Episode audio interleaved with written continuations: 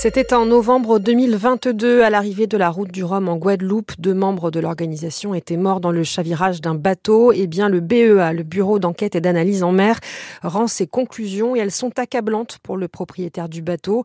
Les deux hommes de 35 et 38 ans, originaires du Morbihan, n'ont pas pu être secourus après le naufrage de ce bateau en pleine nuit à quelques minutes de l'arrivée du vainqueur, Charles Caudrelier. Les précisions de Céline Guettaz. Pour cette arrivée de nuit, il y avait des centaines de bateaux sur l'eau et celui dans lequel ont embarqué les deux membres de l'organisation, le Coralia, n'était pas autorisé à naviguer de nuit, indique le rapport du BEA. Il n'y avait qu'un seul marin professionnel à bord, ce qui est contraire au cahier des charges établi par la région Guadeloupe. Et ce jeune capitaine manquait d'expérience pour appréhender une telle situation. Avec à peine dix mois d'activité en mer et de jour, c'était la première fois qu'il était confronté à une navigation de nuit. L'accompagnateur avec lui à bord était un simple passager sans qualification pour naviguer. Et avant de prendre la mer, le rapport indique aussi qu'aucun briefing d'embarquement n'a été effectué ni aucune consigne donnée aux passagers. Comme si ce n'était pas suffisamment accablant, le BEA précise aussi qu'il n'a pas réussi à obtenir les contrats liant les navires à la société prestataire de services.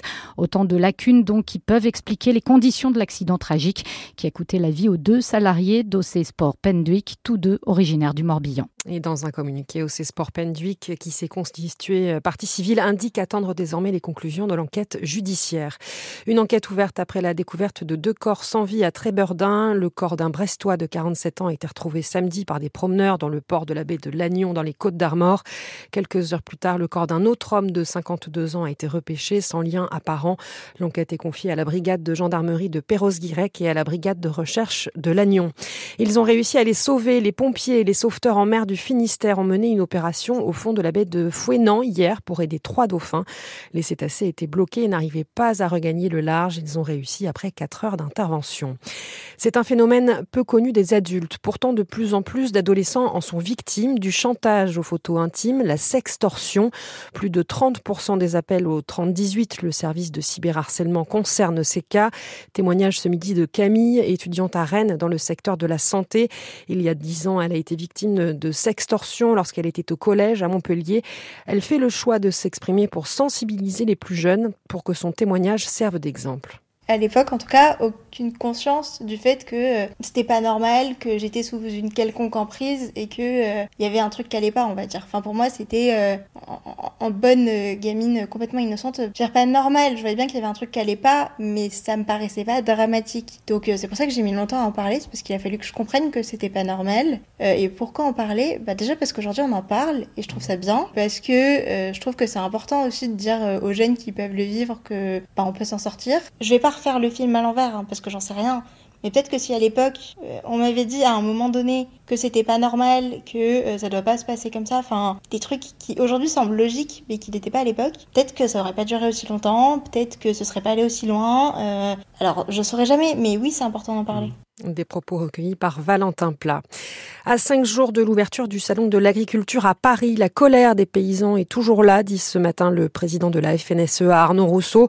L'attente vis-à-vis du gouvernement est très forte. Il y a deux semaines, les agriculteurs ont levé les barrages, mais le patron de la FNSEA attend désormais des décisions politiques.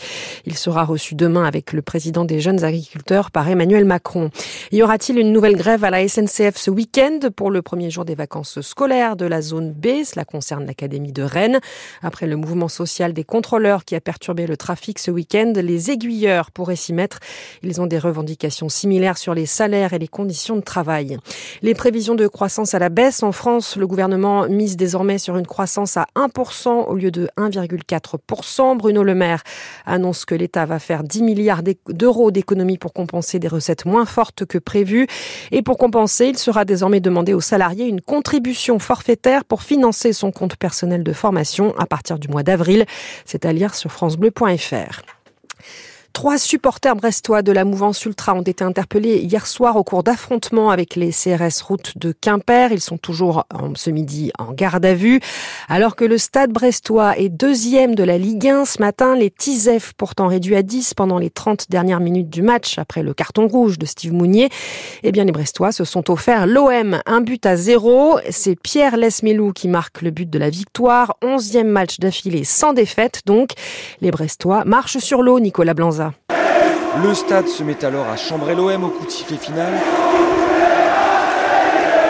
Apothéose d'une soirée enivrante, frissonnante et même ébouriffante, avec encore une fois les ingrédients d'un match réussi, servi par des tisefs endiablés qui font passer les Marseillais pour des joueurs banals, sans idées et sans génie, mais toutefois sans marquer non plus. Et puis la crainte quand Mounier est expulsé avec le dos rond et la solidarité pour faire front. Et enfin l'inespéré juste avant le temps additionnel. C'est beau d'avoir pu euh, gagner ce match à 10 contre 11. Symbole d'une saison folle, frappé du saut de la détermination à Brest, dit le capitaine Brendan Chardonnay. Je sais qu'on était très impliqués, très, très focus, on savait ce qu'on pouvait aller chercher euh, ce soir. 40 points, c'est-à-dire désormais le maintien. On peut parler de quoi maintenant? Top 10 vous voulez, vous voulez, parler de quoi d'autre On va faire un point fin, fin février, début, début mars, voir, euh, voir où on en est. Si on y est toujours, euh, on voudra jouer le, le, coup à fond, bien sûr.